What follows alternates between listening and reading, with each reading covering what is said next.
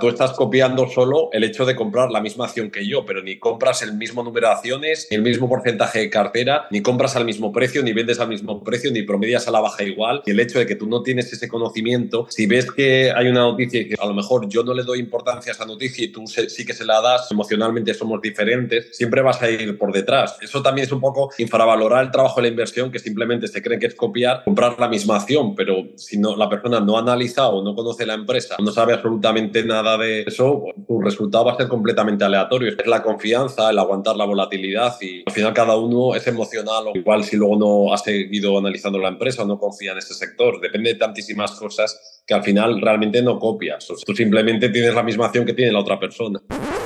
En la comunidad en Sociedad Ninja, del cual Álvaro también es miembro, hay varios miembros que tienen cientos o incluso miles de olivos y saben lo que está sucediendo con el aceite, los precios, la producción de buena mano, lógicamente. Ha venido Álvaro, uno de los colaboradores recurrentes del podcast, que cuando lo veis ya sabemos que hablamos de actualidad y de inversión. De hecho, nuestros episodios con él son una especie de mix en el que hablamos de lo que está pasando y no sé cómo siempre terminamos hilándolo para hablar del tema de las inversiones. Álvaro se dedica exclusivamente a sus inversiones, así que no es simplemente una vendida de humo de cursos o de, ah, para vivir de inversiones se hacen las cosas así, sino que simplemente hablamos de, de su estrategia o de la perspectiva global en cuanto a inversión.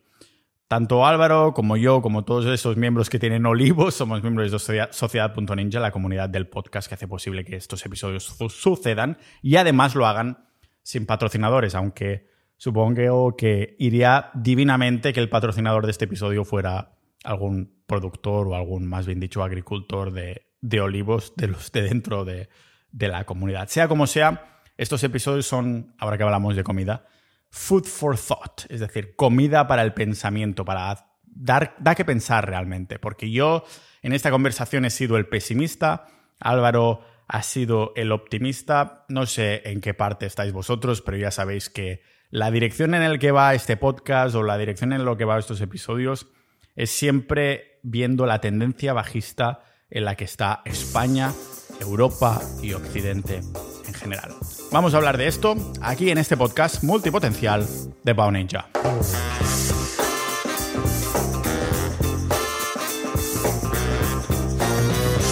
Bueno, la que se está liando entonces en España, ¿no? Porque parece ser, aquí en Estonia el precio del aceite de oliva sí que está caro, pero está más o menos al precio de siempre y después vi un vídeo de un tío que, un español que estaba en Irlanda y salía como el aceite de oliva a 4 euros, pero que en España estaba a 8 y pico, ¿no? Y dices, tiene cojones la cosa porque España produce un montón de aceite de oliva. No sé si va a ser el primero, el segundo el tercero de los países que más producen de esto. ¿Qué está pasando con esto, Álvaro, del aceite de oliva que tiene que ver con la inflación? ¿O por qué solo hay inflación en un aceite de un producto que es español, pero en cambio no parece que repercute tanto cuando estás fuera, en los otros países. Sí, o sea, España es verdad que es el mayor productor mundial de aceite de oliva y claro, puede parecer paradójico lo que ha pasado, pero también es un tema de distribución que también en España se consume más. Y entonces, claro, en esos países ya por así decir tienen el precio de hace meses, porque en España es que el problema que este año ha habido una sequía y entonces la producción ya no solo de aceite, sino la cosecha en general pues ha sido muy baja y por eso ha subido tanto el precio. Pero lo curioso es que no hace falta irse al extranjero para sorprenderse, porque yo esta mañana estaba en el Carrefour y es que el aceite ecológico, que lógicamente como es de más atrás, está más barato por poca diferencia que el aceite convencional que ha venido. O sea, es una paradoja poderte encontrarte aceite ecológico más barato que convencional, así que todos los lonchafinistas, los que quieran ahorrar, que compren aceite ecológico. Voy a todos los catalanes como yo, eh, ahora tiraríamos a saco de esto. Bueno, y también cualquier, dos, cualquier que te da dos dedos de frente, ¿no? Si te sale más barato el ecológico. Entonces, cuéntame, ¿es porque el precio se cierra antes y después ha venido la inflación y significa que tarde o temprano va a haber una subida igualmente de todos estos precios o cómo va? Claro, sí, o sea, con el tiempo todo se compensará. Lo que pasa es que también, claro, el, problema es que, por ejemplo, en esos países no está tan en boga lo de cocinar con aceite de oliva. Entonces, al consumir tan poco, pues seguramente tienen lo que les ha llegado ya de hace bastantes meses y como casi no lo han gastado, pues todavía tienen, por así decir, el precio antiguo. En cambio, en España, de hecho, cuando he visto el Carrefour, hay muchos que ya como que te especifican que es de nueva temporada o que ha venido nuevo, así como para tratar de venderlo, aunque sea aceite convencional, como para tratar de decir, eh, que está caro por esto, ¿sabes? Pero sí, es una cosa que al final se igualará y, y está claro que en los próximos subirá. es un problema a veces de escasez y de oferta había algunos supermercados que incluso tenían los carteles de no te puedes llevar más de dos o algo así, como si fuera esto Argentina que tienen que racionalizar los alimentos. Claro, al final cuando hay una diferencia muy grande de precios, pues siempre se puede producir arbitraje de que una persona compre más, que a la vez lo revenda. Siempre puede pasar eso. Hostia, joder. es como... No sé, entonces lo que entiendo es que es temporal y es un tema de que igualmente esta subida de precio va a repercutir en absolutamente todos los aceites de oliva del mundo, entonces. Si el, país lo consume, sí. A ver, yo creo, no he estado en Irlanda, pero me supongo que al final, cuando el mercado tiene una ineficiencia, como pasa en la bolsa, pues ¿qué pasa? Que la gente que hasta ahora no se había enterado, los propios irlandeses, pues ahora supongo que irán todos los españoles de Irlanda y habrán tratado de acaparar bueno, realmente eso de que no se puede llevar más de dos botellas es una tontería, porque la gente entra y sale del supermercado, pues estoy seguro que los españoles habrán entrado y varias veces con todo ese hit que se ha generado, seguramente que ahora en muchos supermercados de allí lo más probable es que no haya o que haya vendido bastante estos días. Porque esto refleja alguna imperfección o, bueno, eso seguro que hay muchas, pero refleja algo que esté sucediendo actualmente en la economía? Es decir, ya estoy hablando a nivel español o a nivel mundial en general. ¿Cómo está esta situación económica actual aprovechando que estamos hablando de una pedazo de inflación en un producto específico? Sí, o sea, es un reflejo al fin y al cabo. Claro, porque también luego cuando se calcula la inflación se toma como precio base del IPC, pero claro, a lo mejor hay unos productos que lógicamente los básicos sube muchísimo la inflación. Los que son ya productos que los consume menos gente, pues no sube tantísimo. Luego hay que tener en cuenta la materia prima. Entonces, el petróleo, pues ahora ha, incluso bajado un poco los meses atrás, un poco porque ha habido mayor oferta, porque, claro, siempre cuando tienes que ver un poco lo de la curva la oferta y la demanda, la gente se centra en la oferta, pero como dice un libro, Rendimientos del Capital, que es Capital Retorno, precisamente que donde hay que enfocarse es en la oferta. Y si ahora, pues reduciendo otra vez el petróleo, o sea, yo estoy convencido que el petróleo en los próximos meses va a subir bastante aparte que si se incrementa la demanda y entonces eso repercute ya en la subida de todos los precios, del aceite, del transporte, que hace que, al final todo vaya a subir. O sea que nos espera una buena inflación que esto solo acaba de comenzar, ¿no? Sí, el, problema cuando hay un periodo como ha pasado, una inflación muy alta, parece que es pues, como cuando lo ha pasado pues, un terremoto, cualquier cosa de estos, que hay como una segunda que primero sube mucho, luego parece que hay un momento que se normaliza o que toman una serie de medidas pero luego hay un momento que esas medidas a lo mejor no las pueden mantener o las dejan de hacer y vuelve a, subir la, la, o sea, la inflación bastante. Hombre, eso que te escuché a ti decir hiperinflación, pues a mí me parece, claro, difícil también que en los países, por así decir, con una cierta seguridad jurídica o países entre comillas ricos, que llegue a pasar eso porque también toma muchas medidas para evitar eso, algo como lo de Venezuela, lo de Zimbabue o, la Alemania de Weimar, todo eso, pues es complicado. Y aparte que es que, claro, cuando se produce una hiperinflación, se da lugar a unas diferencias sociales entre unos y otros grandísimas, como pasó en la Alemania nazi, que son como la antesala de un conflicto. Entonces, yo creo que siempre los políticos burócratas van a tratar de evitar eso. Bueno, lo que estás describiendo parece como España, pero descafeinada. Es decir, yo creo que no estamos. Yo lo he hecho como alegando que quién sabe dónde va a llevarnos todo esto, ¿no? Porque entiendo que un país que tiene. Es un solo país que tiene una sola moneda, que pues no tiene una economía tan estable, vamos a llamarlo así, como tiene estos antecedentes de Occidente, pues que llega a estas hiperinflaciones rapidísimo, ¿no? Pero la yo como digo, hay que mirar la tendencia. La tendencia se lleva, está más cerca de algo así que no de una, un país súper estable, yo que sé, imagínate Noruega o Suiza o lo que tenemos en mente como país estable. ¿no? Quería preguntarte qué elementos crees que se tienen que dar para que se dé una hiperinflación en Occidente.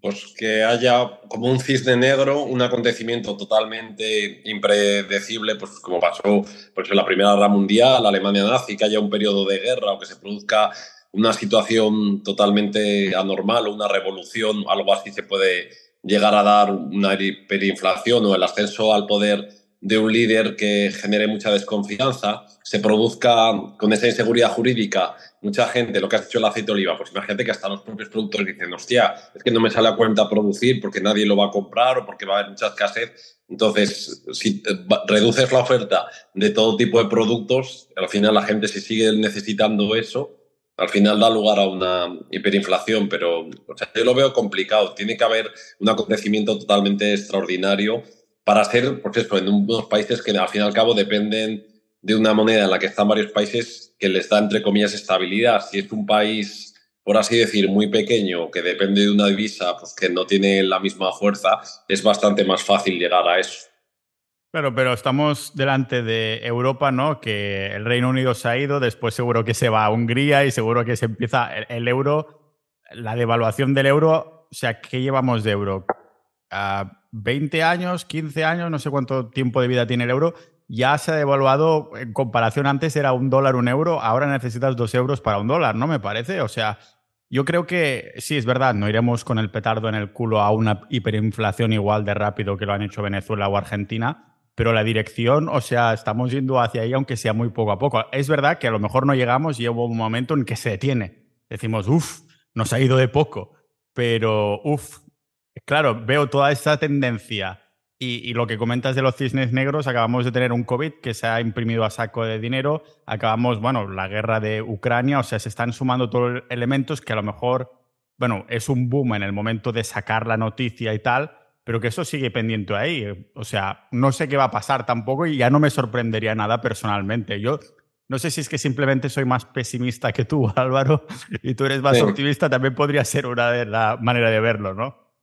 Sí, quizás te veo bastante pesimista en el sentido de que, a ver, sí que es verdad que Europa va en ese sentido cada vez a peor de forma bastante lenta, como lo que se dice el síndrome de la rana hervida, pero claro, acercarnos a Venezuela o a esos países de Latinoamérica a mí me parece bastante complicado. Sí que es verdad lo que el euro lleva ya 21 años desde el 2002 y yo recuerdo, pues, poco, dos o tres años después del euro, estar yo en Estados Unidos y que los europeos íbamos a comprar allí tanto ropa como perfume. O sea, la maleta la, llevamos a la mitad para traerla llena porque estaba con el cambio de divisa nos beneficiaba comprar en dólares. Entonces ahí comprar ropa marcas americanas o perfumes o todo porque era mucho más barato de lo que salía a comprar en Europa. Ahora pasa al revés, ahora los americanos vienen a Europa de vacaciones y, es como que para ellos les es regalado. Entonces sí que la tendencia es a peor, no sé hasta qué punto llegará a peor. Claro, en España ha perdido poder adquisitivo respecto a varios países de la Unión Europea en los últimos años, pero la gente tampoco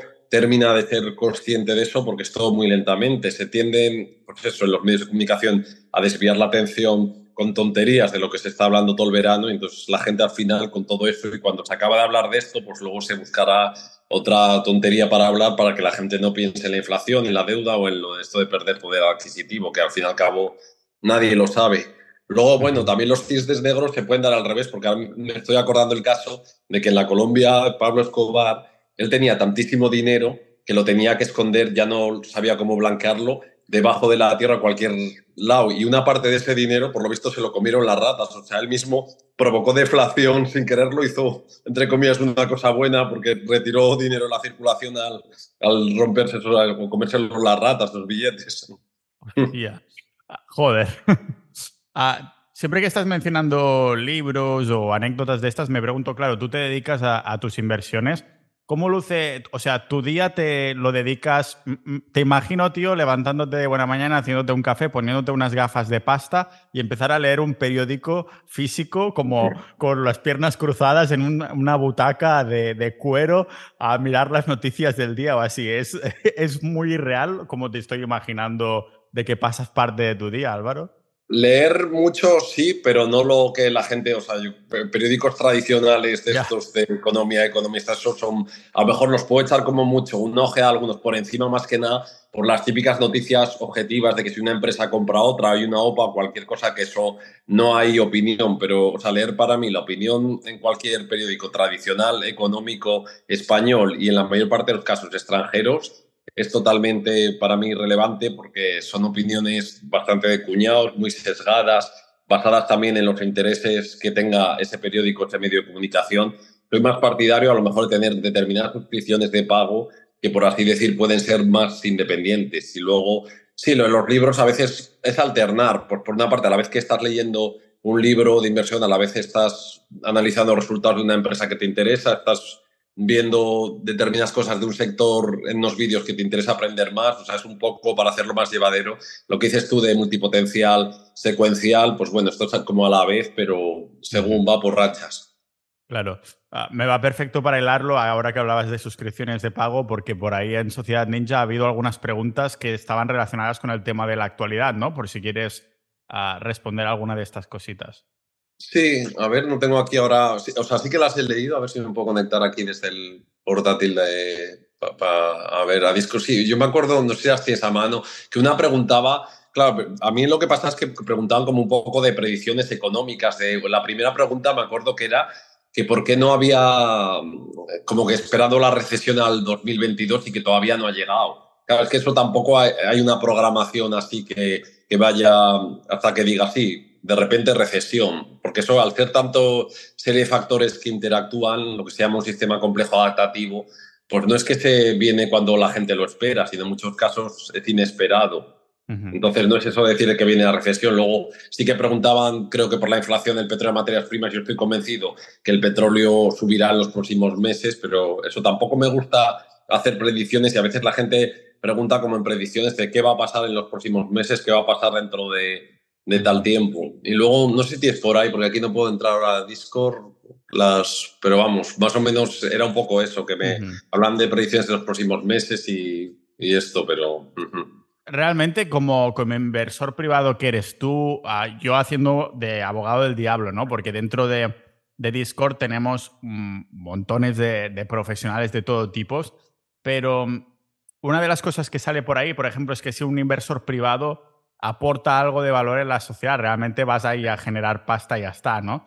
Ah, bueno, yo entiendo el valor que estás aportando ahora, Álvaro, es hacer este tipo de episodios, pero cuéntame cuál es tu perspectiva. Yo qué sé, imagínate, un jugador de póker o un inversor privado. No sé si crees todos estos tipos de trabajos tienen que aportar algo de valor a la sociedad o totalmente es legítimo. Yo tengo mi opinión, que es bastante liberal, que si, si te va bien, te mola y lo haces, no tienes por qué ser cada persona tiene que aportar exactamente un, un, ladrillo, digo, en la sociedad. Pero ¿cómo lo ves tú esto? Sí, o sea, básicamente yo me acuerdo que me decía un profesor de Value Investi que lo que es la inversión en bolsa se considera la parte más parasitaria de la economía, pero la es, es la más necesaria, porque en primer lugar, si no hay crédito, no se puede hacer absolutamente nada. O sea, gran parte, un porcentaje altísimo del Producto Interior Bruto de, a nivel mundial está en los mercados financieros. Entonces, claro, al final no se pueden financiar proyectos ni empresas ni puede evolucionar la sociedad si no hay inversión. Por eso es positivo que la gente invierta, aunque la gente piense lo contrario. Y luego también pues existen las creencias, pues, lo ha hecho desde Charlie Mangan, el propio Elon Musk, de que si hay demasiada gente dedicada, también lo leí en el libro de Peter Thiel de 0 a 1, como que había demasiada gente dedicada a las finanzas, tenía que haber más gente dedicada a la innovación, pero al final eso es un poco como lo que habla la teoría economía austriaca, que uno tiene que enfocarse en lo que cree que puede aportar más valor. Yo solo he hablado también porque me consta que nos escuchan jugadores de póker, con algún jugador de póker de, de, cuando se dice, claro, que la gente piensa que si esa persona tiene esa inteligencia, igual que para la inversión, y la puede enfocar para otro área o a nivel empresarial, yo discrepo en el sentido que si tú ganas dinero de esta forma, luego con ese dinero se lo puedes delegar a otra persona, ya sea una fundación, una sociedad o cualquier otro tipo de persona más especializada en ese campo, para lo que lo gestione mejor en vez de que tú puedas generar X puestos de trabajo, pero a lo mejor con el póker o con la inversión podías ganar muchísimo más, que indirectamente podía repercutir más. No sé si te has enterado de este batiburrillo que, me, ha, costado, me ha costado. ¿Qué quieres decir exactamente? O sea, si imagínate por un supuesto, si yo fuera un empresario que creara 10 puestos de trabajo en una fábrica y la gente dijera, muy bien, porque estás aportando valor o estás dando de comer a 10 personas. Pero si en vez de eso dices, no, cierro la empresa, lo que sea, soy jugador de póker. Y entonces la gente dice, muy mal, pero si jugador de póker genero, qué sé yo, 20 millones de euros al año, a ver, es una exageración, te lo pongo así para que esto, con esos 20 millones, si los delego para otra persona, una fundación o un proyecto que pueda dar lugar a mayor valor, eh, tiene más sentido que, que, yo enfocarme en, ese, en dar ese tipo de valor. ¿sabes? es que igualmente una persona que, que juega al póker y se saca, yo que sé, 20.000 euros al mes, para no ir tan al extremo, con 20.000 euros al mes habrá más jugadores de póker que ganen 20 millones al año, igualmente se lo gastan o lo invierten. O sea que esta gente dices, vale, tu actividad para generar dinero no está aportando valor directamente a la sociedad, pero el dinero que estás obteniendo después te lo gastas en tus restaurantes, ropa, en vivir, ¿no? Y esto lo inyectas de vuelta a la sociedad. Totalmente de acuerdo. Incluso cuando la gente critica a veces de que si un jugador de póker o lo que sea, si se va a Andorra, si se va a otro país, pero es que esa persona, si luego está un mes en España, probablemente vaya a gastar más en servicios que mucha gente que está un año entero. Entonces, de esa forma, lo está devolviendo a la sociedad. Y que una persona que supuestamente es analítico o tiene un conocimiento o sea, no es una persona, no es un maní roto, siempre va a destinar ese dinero, aunque no lo piense, a cosas que aporten mayor valor a la sociedad, a lo mejor en tema, yo que sé, cultural o gastronómico, cualquier tipo, que gastárselo a lo mejor otra persona en otras cosas que no aporten el mismo valor. Como persona que no aporta valor, lo voy a poner entre comillas, Álvaro, ah, ¿tú rotas mucho tu cartera, lo que tienes invertido? Eh, intento que no. A ver, hay determinados momentos que es bastante obvio que sí, pero a ver, al principio rotaba más, pero luego, claro, he pasado un poco de lo que es la visión de que dicen a largo plazo, de 7 años, 10 años, 15 años, a pensar básicamente en décadas. Y es que si piensas a muy largo plazo, claro, las comisiones que te supone rotar, tanto del broker como de impuestos, como todo, te penalizan bastante. Entonces, lo más coherente a muy largo plazo es que o eres un genio que, puede ser también ser de supervivencia de gente que ha rotado mucho y le ha ido bien, o cuanto menos se rote, mejor. A ver, hay momentos que es bastante obvio rotar, pero cuanto hay, intento tratar cada vez de rotar menos. Igualmente, entiendo que por el tipo de inversión que haces, tampoco es el tipo de acciones que compras que se van a multiplicar por 10 o por 100 o por no sé cuántos, como si fuera esto el mercado cripto, ¿no? Se puede multiplicar por 10 una acción de bolsa en poco tiempo de algo que has comprado, que al menos la gente no se lo espera y dices, hostia, pues este tipo de acción que nadie se espera realmente sí que puede tener un, un potencial así, va a decir multipotencial ya por inercia. Sí, o sea, lo de hacer un 10 bagger, como decía Peter Lynch en bolsa, un 100 bagger, que es multiplicar por 100, se puede hacer, pero claro, para eso tienen que tener en cuenta una serie de cosas. Fácil no es. Por ejemplo, yo te comentaba el caso de Carvana, que es una empresa de venta de coches segunda mano. No conozco en profundidad el negocio, sé que tenía bastante deuda, llevaba como un año y pico que estaba cayendo a sacos. Si ves la gráfica, había pegado una caída del 90 y pico por ciento. De hecho, un inversor famoso en Europa que la tenía y él ha, ido comprando más según ha caído.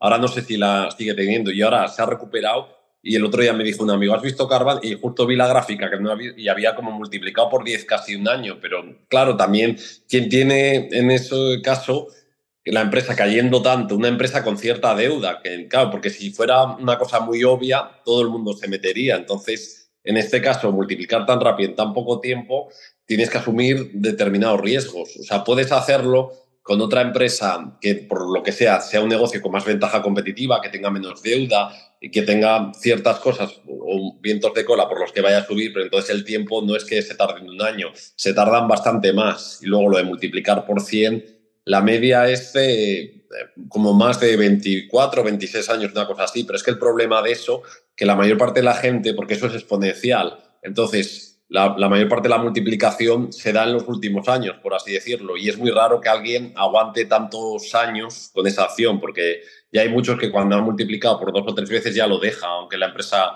siga yendo bien. Entonces, es lo que hace tan complicado el multiplicar por 10 o multiplicar por 100. ¿Crees que los propios altos cargos de la empresa o el CEO mismo, en este caso, por ejemplo, de Carvan o, bueno, en general, cualquiera de estas acciones, que sigan comprando acciones en su propia empresa o que estén recomprando acciones? Ninja de la vida dicen que tanto tu sueldo como tu conocimiento son la media de las personas con las que interactúas más. Lo sé porque mi media va subiendo año tras año desde que creamos Sociedad Ninja, la comunidad privada del podcast. Somos más de mil multipotenciales personas con multitud de pasiones e intereses, pero con un denominador común, que una de las mayores inquietudes de más del 90% de estos cientos de miembros es el dinero. El dinero en todas sus formas, inversión, negocios o el ahorro de impuestos llevando nuestras empresas a los países donde nos tratan mejor. Si estás aprendiendo algo de este episodio, tanto como yo haciéndolo, imagínate lo que aprenderás dentro de nuestra comunidad. Sociedad Ninja. Conocerás maximalistas Bitcoin, pero también especuladores de otras criptomonedas, conocerás emprendedores en serie, pero también asalariados linces que multiplican su dinero con la bolsa, inmuebles, coleccionismo o side projects. Hay jugadores de póker, programadores, ninjas de las apuestas o incluso funcionarios avispados, pero también ninjas que ya tienen la libertad financiera a los 30 años, que solo se dedican a invertir, o multimillonarios retirados de los que aprendemos en los episodios exclusivos, boletines y audiocursos solo para miembros. El activo más valioso no es un Bitcoin, no es una gema, no es un negocio, ni una acción de bolsa en concreto, sino el hecho de tener un círculo de personas con las mismas inquietudes que tú. Una comunidad que promueve la curación del contenido, el filtro de información, datos y noticias que no verás en los medios tradicionales, haciendo que nos podamos avanzar a los cambios de los mercados. Por esto me atrevo a hacerte la promesa de que siendo parte de Sociedad Ninja, el coste de la membresía que equivale a una cena al mes, quedará más que pagado con creces con lo que aprenderás gracias a nuestros recursos. Por ejemplo, uno de estos recursos equivale a una extensión opcional de tu membresía que te permite, para decirlo sin revelar mucho, seguir más de cerca lo que están haciendo los institucionales con ciertos activos. Como digo, para que puedas avanzarte a los acontecimientos que dictan los grandes. Realmente hemos creado algo increíble y no queremos que muera de éxito, por esto cerramos acceso a nuevas incorporaciones cuando lleguemos a los 1200 miembros. Así que sigue disfrutando de este episodio, pero no dejes pasar la oportunidad de unirte ya a Sociedad Ninja y conviértete en un ninja de la vida. A ver, se pone mucha importancia en el value, lo que se conoce como skinning the game, que decía Nassim Taleb, que es que el fundador esté al frente, que recompre acciones o que tenga bastantes acciones de la empresa y la verdad que sí que es bastante importante, pero no imprescindible en el sentido de que, por ejemplo, hay muchos casos de empresas familiares o de herederos que sí, que tienen bastante porcentaje en la empresa o que han ido recomprando, pero si para otras cosas no tienen las capacidades para hacer crecer la empresa, pues entonces en ese caso no aporta mucho valor. O sea, yo le doy más importancia al hecho de que si tú ves un CEO que cuando tiene veintipico años le ofrecen mil millones por lo que sé, por su empresa y dice rápidamente que no y sigue creciendo. Estoy hablando de Mark Zuckerberg cuando le ofrecieron comprar Facebook por Yahoo o, el caso de Elon Musk, que que gana X dinero que se podía retirar, no, con todo ese dinero lo invierte otra cosa, ahí está claro que, que es una persona que, que, va a fuego con la empresa. O sea, ya, más, ya no solo se trata de tener tu dinero en la empresa, sino es que desde que se levanta solo piensa en eso, en crear valor, es ya un nerd de la empresa. Supongo que igualmente también habrá estos casos de que les ha salido el tiro por la culata que habrán dicho, hostia, mierda, tendría que haber vendido, me ofrecieron toda esta pasta y ahora el, negocio vale cero. Sí, por supuesto, el sesgo de supervivencia, los casos que no sabemos. Yo vi en Netflix el documental, es curioso, de, que hablaba de Pepsi, dónde está mi yate, no sé si lo conoces, pues de una persona que quiso aprovechar como un vacío legal o una publicidad engañosa de Pepsi para que le dieran un yate, no un yate, no un jet, era, era un jet militar. Y al final hubo un momento en la negociación que le ofrecieron un millón de euros. Y él dijo, no, pero es que yo quiero mi jet, tal. Tampoco quiero hacer spoiler, pero muchas veces esas decisiones asimétricas o es teoría de juegos, de qué haces, te quedas con esto, esperas a ver si hay una resolución judicial, a ver si te dan el jet que vale 30 veces más Entonces, es complicado. Eh, esta persona no me lo sé y supongo que tampoco pasa nada por hacer un spoiler porque me parece que ya sé por dónde va por, por el contexto, ¿no? Pero, claro, esta persona lo que le debe pasar por la cabeza es, coño, sí, un millón de euros, pero yo venía aquí sin nada ya, pues voy a jugármelo a, los 30 millones. Es como si te paran por la calle y dices, ¿qué quieres? ¿Un barco o la caja? Y dices, coño, eso es un episodio de Los Simpsons, dice, la caja. ¿Y si es un barco lo que hay en la caja? Claro, pero bueno, también es el dilema de que si esa persona, a lo mejor, no sé, no sabía exactamente su situación económica, pero venía a ser una persona de clase media normal, que este millón de euros le podía cambiar la vida, que si de no tenerlos, pues lógicamente su vida también puede cambiar bastante, claro. O sea, ese dilema, a lo mejor para una persona multimillonario, está claro que iría por el yen, no tendría sentido quedarse en el millón de euros. ¿Tú qué hubieras hecho, Álvaro? Es muy, muy complicado Tendría que ver. Yo creo que si hubiera tenido muy poco dinero, bueno, también, claro, es que luego hay, yo hubiera también analizado en perspectiva la situación, que es que en Estados Unidos es muy difícil el ganarle, pues, fue hace como 20 años, a una multinacional en los juicios, o sea, hubiese sido complicado. O sea, yo creo que me hubiera quedado con el millón de euros porque yo sí que hubiera pensado que los jueces iban, al final, claro, toda la presión que hacen los abogados lobbying de las multinacionales que al final la empresa siempre hubiera ganado. Entonces yo creo que sí que me hubiera quedado con el millón de euros. Claro, además, hace 20 años un millón de euros te daba para vivir muy bien. O hoy mismo, siendo realista, con esta inflación que viene, los precios de las cosas y todo, un millón de euros tampoco es tanto, ¿no? Bueno, estamos diciendo euros, creo, es, es en dólares, claro, estamos hablando... Sí, sí, pero bueno, igualmente sí, sí. Eh, está claro que, que hace 20 años sí que hubiera dado para retirarse una persona un millón de dólares. ¿Crees que ahora una persona se puede retirar con un millón de dólares? Hombre, yo creo que sí. Que... A ver, luego también depende del estilo de vida de cada uno. Si tiene una vida con gustos exóticos, pues un poco difícil, pero habla un poco pues, de la regla del 4%, de que una persona que vaya sacando el 4% de sus inversiones y con eso vaya viviendo mientras lo demás va creciendo. O muchas veces entre inversores hemos comentado aquí entre nosotros lo del dilema de que si te dan 500.000 euros sin tener cero, o sea, que ¿cómo invertirías ese dinero? Entonces, ¿qué pasa? Claro, el que dice que se compra una casa está claro que mal, porque se está descapitalizando y va a tener que seguir en un trabajo toda la vida. O luego hay gente que dice, no, pues yo casi todo lo invertiría, una parte en liquidez y una parte viviría. Luego la gente que ya es como más un conocimiento más avanzado que dice, no, pues yo me apalancaría de tal o, pediría un crédito al banco y con ese crédito pediría otro. Hay gente que ya, pero bueno, también em, conlleva más riesgo, jugar con el crédito un poco, pero... Vamos a arriesgarnos. ¿Qué harías tú con, si tú vinieras de cero, tienes los conocimientos de ahora y te dieran medio millón de euros? Pues haría, o sea, todo en acciones, o sea, lógicamente comprarme un piso sería para mí una decisión malísima porque te estarías descapitalizando bastante, aunque, bueno, dices, un piso, pues tienes que pagar el 20%, pero aún así te, bueno, existe un truco para pagar menos que si cuando te lo tasan, como poner distinto valor de tasación, pero bueno, igualmente te estarías descapitalizando en una parte de tu patrimonio y todos los meses, y entonces para mí eso sería una solución bastante mala, que yo entiendo que en España mucha gente diría eso. Luego, pues para mí, tener una parte para vivir el día a día, otra parte en acciones. A ver, luego también habría que ver que yo viera oportunidades, o sea, no meterlo rápidamente. Si es un momento en que yo no veo oportunidades, pues mantendría ese dinero hasta que viera oportunidades. Si es un momento que es un mercado bajista, pues ahí trataría de meterlo casi todo, ¿sabes? O, bueno, una parte en Bitcoin también. Tampoco tengo la confianza de eso, pero por lo menos una parte, aunque sea pequeña en Bitcoin, sí, sí que metería, está claro. Y luego el resto, pues tener ese, por así decir, ese colchón de seguridad o ese margen, pero vamos. ¿Cuánto crees que te dejarías de este medio millón hipotético en, en liquidez como tipo colchón? Es que, claro, es, complicado, depende del momento de esto. Es difícil dar una cifra, pero por lo es que, claro, si estamos hablando que vienes de cero y, y, que vas a ir de alquiler, que también es lo que yo en vez de comprarte nada, significa que el colchón tampoco es muy necesario, porque solo necesitarás unos cuantos meses de alquiler y algo para pivotar. Yo creo que como mucho 10.000 euros de colchón para pivotar en tus meses más secos, para llamarlo así, y si después dices, pues necesito más colchón, sacas algo de bolsa o algo así, ¿no? Es al menos como me lo plantearía yo.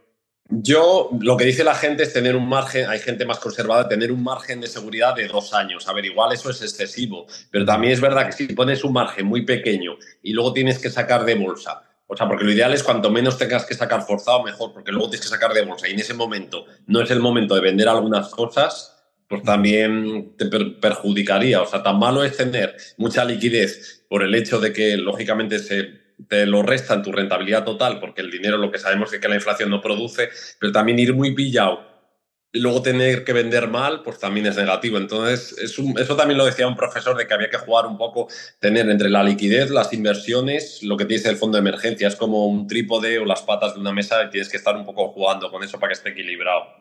Claro, yo al fondo de emergencia o de seguridad, que algunas personas prefieren llamarlo de seguridad en vez de emergencia, porque emergencia parece que tiene una connotación negativa. Estos 10.000 euros hipotéticos que acabo de decir de forma redondeada es un dinero que no se tendría que tocar en absoluto. Es decir, tú tendrías tu cuenta corriente de donde va entrando y saliendo pasta de ese 4% que te vas autopagando de las acciones y cosas así, y estos 10.000 están como apartados que no vas a tocar a lo mejor sucede algo con el broker o yo qué sé, cisne negro o lo que sea, vale, voy a tirar de este colchón, pero que en general lo vas a tener como liquidez o algo por el estilo. He, dicho también la, cifra muy de forma aleatoria y redondeada, pero poniendo en perspectiva 50.000 euros y un colchoncito así, es más o menos como, como lo plantearía yo, aunque bueno, mi estrategia es más que sabida, que es exactamente la, que sigo, y es la compra-venta de, de Bitcoin y ya está, y utilizando las herramientas que tenemos por ahí en, Sociedad Ninja, más que nada. A ver, luego, luego también depende del conocimiento, porque sí que es verdad que según la persona tenga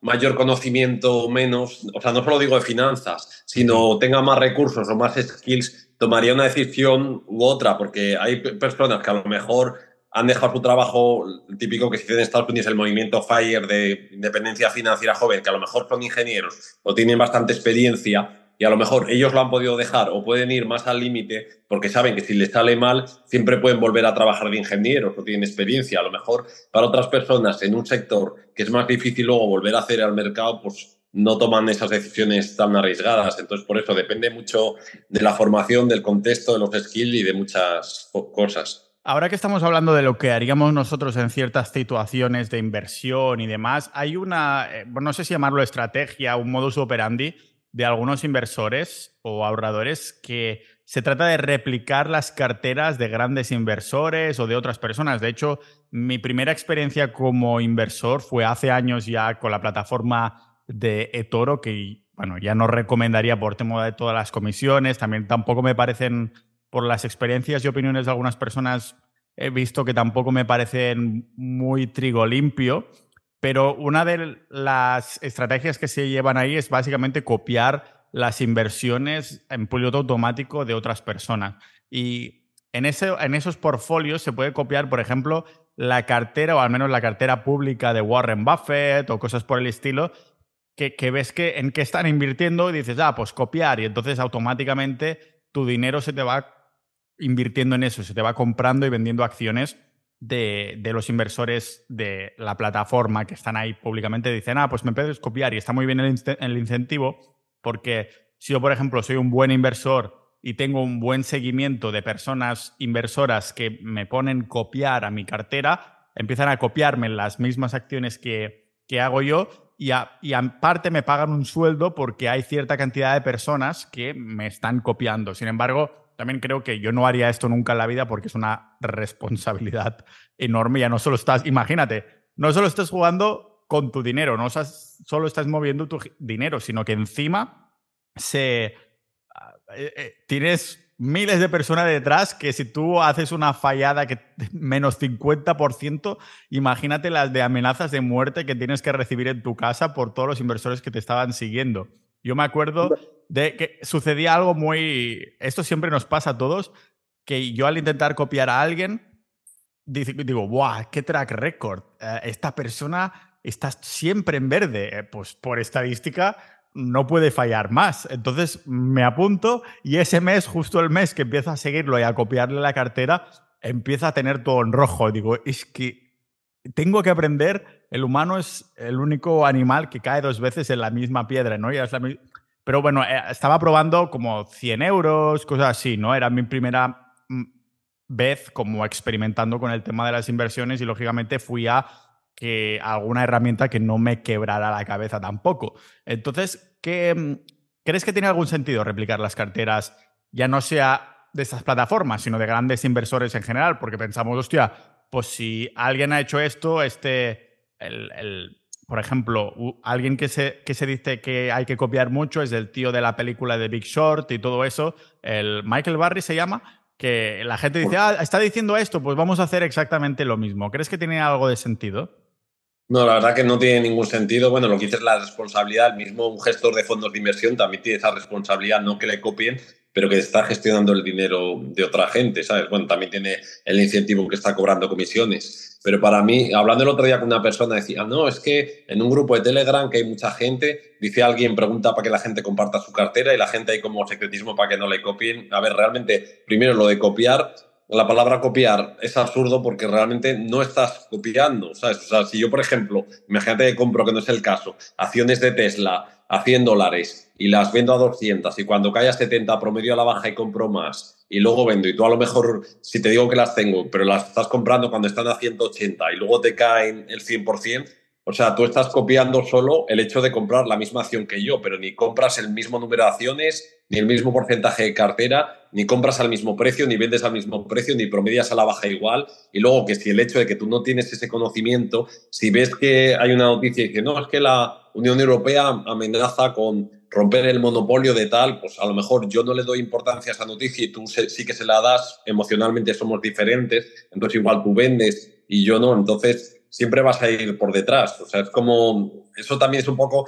infravalorar el trabajo de la inversión, que simplemente se cree que es copiar, comprar la misma acción, pero si no, la persona no ha analizado no conoce la empresa o no sabe absolutamente nada de, eso, tu resultado va a ser completamente aleatorio. Es como si yo, por ejemplo, si tú tienes tres estrellas Michelin en un restaurante, yo digo, ah, te voy a copiar, pero es que a lo mejor lo único de la copia será que se llame restaurante. O sea, yo no haré la misma comida igual, ni en el mismo sitio, ni ubicación, ni gestionaré igual el negocio. Claro, ni tendrás el acceso a la misma calidad de los ingredientes y todas estas cosas, ¿no?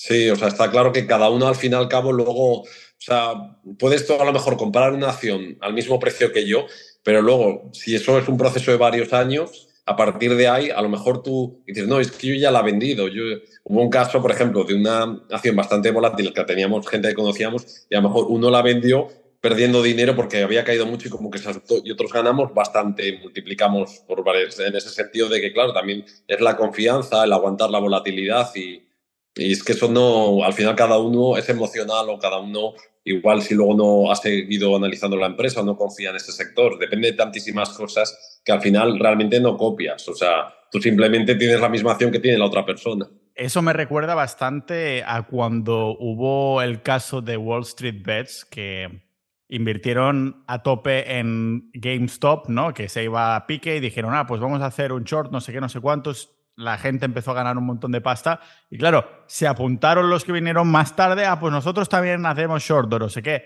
Pero ya estaban en rojo, ya habían perdido casi todo su dinero porque ya había pasado esto, ¿no? O sea, es lo que sale a relucir lo que estás comentando de que no es solo la idea de copiar, sino que tendrías que tener casi la misma vida o hacer exactamente, tener el mismo capital y, y dejar que te lo hicieran así. No sé, es me parece que tiene todo el sentido del mundo. Yo, bueno, porque mi estrategia de inversión es la más fácil del mundo, ah, pero eh, entiendo que una persona que tenga 50 millones, pues no invertirá de la misma manera, por muy pro Bitcoin que sea, a lo mejor dirá, pues, hombre, un poquito. Conozco a alguna persona ¿eh? que tiene varias decenas de millones y está muy, muy, muy invertida el Bitcoin y dices, coño, ah, bueno, tan mal no lo estaré haciendo, pero igualmente habrá otro tipo de personas que psicológicamente no podrán lidiar con algo así, ¿no? Que subirá Bitcoin o bajará un montón y dices que no puedo más, tengo que venderlo por mucho que, haya creído en tu manera de actuar o en tu manera de,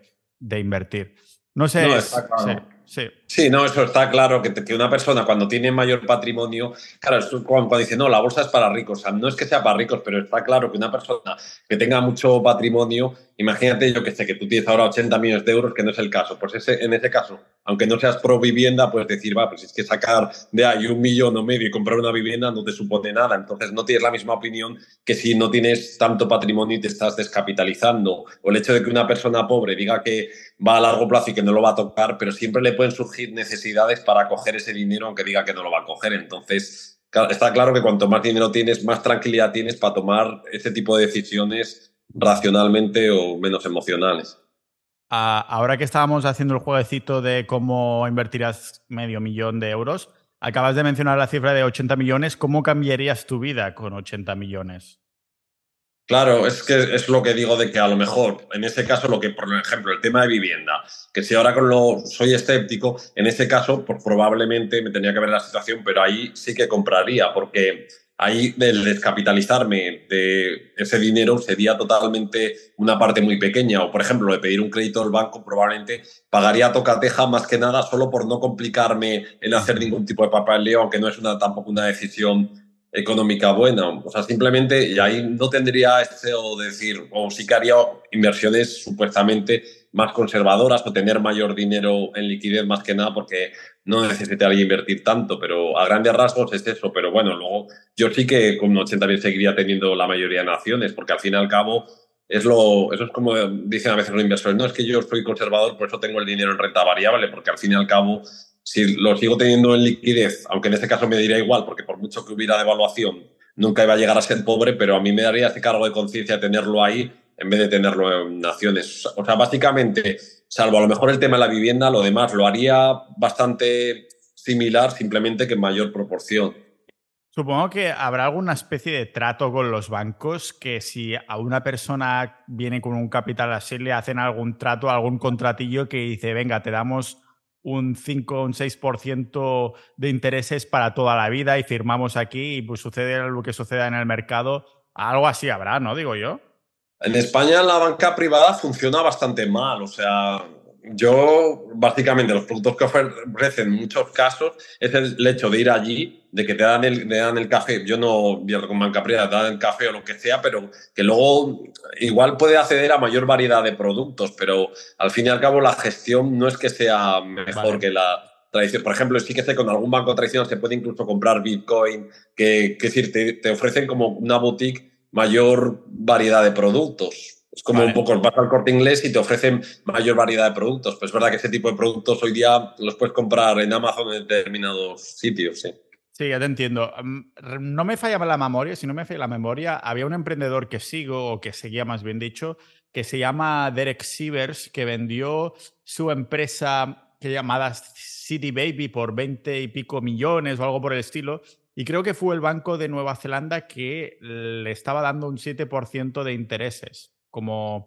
Pero había una cosa que era, le estaba dando un 7% de intereses, debe ser algo cerrado algún trato así que tuvieran en la banca en Nueva Zelanda a saber cómo funciona, pero además también cuando el tío se muera, todo ese dinero irá como en un fund para los músicos o algo así, o sea, como un, un acto un poco así altruista porque su empresa era de música y es lo que él decía, ah, esto es lo que me ha dado todo el dinero y tal, aunque realmente fue su idea y su empresa, no la música en general, pero sí que iba de esta temática. Pero claro, debe ser porque es Nueva Zelanda. Sí que entiendo que España pues somos los últimos en todo y que este tipo de cosas no creo que funcionaran muy bien. Hombre, en España, una parecido a lo mejor un poco a lo que tú dices es lo, el tema, ahora no sé si otra vez se están volviendo a dar, que se daban antes de la burbuja de 2008, las hipotecas inversas, que era si una persona, por ejemplo, era mayor, vivía en un piso y le quedaban X años de vida, tenía poca pensión, pues digamos que el banco se quedaba a su piso cuando muriera y mientras tanto le estaba dando un, o sea, un dinero. Es verdad que siempre le valora la vivienda por mucho menos de lo que vale, pero si en ese caso a lo mejor no tiene hijos o herederos y quiere vivir más desahogado, pues puede contar con ese dinero pues como un descuento de flujos de caja, que o sea, tiene ese dinero durante los X años que vive y luego la vivienda se la queda el banco. Claro, debe ser que te hace ese mismo banco, llega un trato contigo y te hacen test de sangre para ver si vas a palmarla muy pronto, porque a lo mejor tienes 80 y tienes una vitalidad y aún vas a vivir a los 120 o algo por el estilo. Y el banco diría, coño, no sé qué, debe ser muy gracioso ver las condiciones que deben poner de, hostia, tienes, es como el inverso de un seguro de vida, del rollo, tienes que ser fumador, tienes que tener bajo los estándares del banco el colesterol alto, tienes que hacer poco ejercicio para que te paguen esta hipoteca inversa, pero me mola la idea. No, eso me supongo que será por saber cómo los seguros, que a lo mejor contarán que alguna persona sí vive más de... pero claro, que al ser un caso excepcional, pues con esa persona perderán dinero, pero no es común que todo el mundo viva todos esos años. A sí que lo tienen bastante bien calculado por los ratios. También pasa al revés, que una persona de más de 80 años, que para que le den un préstamo personal, no sé si hay, era bastante jodido, no sé si habrá algún banco que lo haga ahora, no estoy puesto, pero según ya determinadas edades ya muy difícil o incluso creo que con más de 60 ya que financiaran tal porcentaje era bastante complicado. Bueno, de hecho hay compras de vivienda a usufructo, ¿no? Porque significa que, imagínate, una pareja, esto lo vi de casualidad con el compañero José Pascual, que se ha venido unas cuantas veces al podcast privado de Sociedad Ninja, que lo compartía y, comentaba que hay parejas de 70, 80 años que tú les puedes comprar la casa a precio de risa. Imagínate que tiene una casa por valor de 400.000 euros y tú se la compras por valor de 200.000, pero no puedes aún adquirir esa casa hasta que ellos se mueran. Ah, entonces, es, de hecho lo he buscado aquí, el Código Civil de España define este derecho en su artículo 467 como el derecho a disfrutar los bienes ajenos como la obligación de conservar su forma y substancia, a no ser que el título de su constitución o la ley autoricen otra cosa. Pues básicamente es esto, yo soy un señor mayor de 80, tengo una casa de 400.000, tú Álvaro me compras mi casa por 200.000 y digo, vale, ya te la he comprado, pero no puedo disfrutarla hasta que, o sea, no la puedes disfrutar hasta que yo me muera. Y entonces, pues eso que tendrás ahí, ¿no? Y claro, esas personas a lo mejor viven hasta los 120, esto nunca lo sabrás. Supongo que la gracia sería tener una reunión para, para, calcular tú según cómo, uy, los veo muy bien o uy, los veo muy mal. Ver, toda decisión implica riesgos. Una cosa que yo también he pensado, pero claro, para eso imagínate que tienes que tener confianza. Si tú no quieres comprar, imagínate que tienes un familiar cercano, yo qué sé, una hermana, una prima, que quiere comprar vivienda como inversión en vez de invertirlo en Bitcoin, en bolsa de cualquier tipo. Y tú le dices, pues mira, quiero comprar yo tal aquí, pues vivo yo como inquilino y te voy pagando. Entonces, es como que tienes la garantía de que tú puedes poner su casa un poco a tu gusto o de que no te echa porque le interesa que estés ahí el mayor tiempo posible y a la vez tú le vas dando la renta. Entonces, es como que eres propietario y a la vez inquilino. Y esa persona te tiene a ti, si eres familiar o persona de confianza viviendo ahí, que le pagas todos los meses, pero a cambio le dejas un poco hacer un poco lo que quiera de la casa. Eso, por ejemplo, también podría ser, no conozco a nadie que lo haya hecho, pero se podría hacer si es con una persona de mucha confianza y y que congenian las ideas de, de, pues tú inviertes, mira, yo esta casa aquí o yo te doy esto. Yo creo que está infravalorado ¿eh? el hecho de hacer negocios y tal con, con familiares, porque con los desconocidos siempre te putean en algún momento desaparecen o yo qué sé, cosas por el estilo, pero los familiares siempre los tendrás ahí cerca en cualquier momento por si hay que tener alguna discusión. Mejor tener discusión que no tener dolores de cabeza de desapariciones, de cisnes negros, cosas por el estilo que a saber que te pueden hacer personas desconocidas. creo que no nos dejamos nada en el tintero, ¿no? Para ir terminando el episodio de hoy. No, yo creo que hemos tocado bastantes temas y sí que un poco la actualidad política y un poco el tema de la vivienda es interesante ver las distintas fórmulas que se pueden hacer. Sí, eso del aceite es un mal trago, nunca mejor dicho, mal trago de aceite para los productores españoles y también, bueno, para que pone de manifiesto lo que está sucediendo ahora con los precios y que las cosas seguramente no van a ir mejor. Pero bueno, nos has dado también algunos tips en temas de, inversión que siempre van acompañados a cucharadas, igual que el aceite de oliva, en este tipo de episodios que hacemos mix de actualidad de inversión. Así que muchas gracias Álvaro por haber venido otra vez más. Gracias a ti, Paul.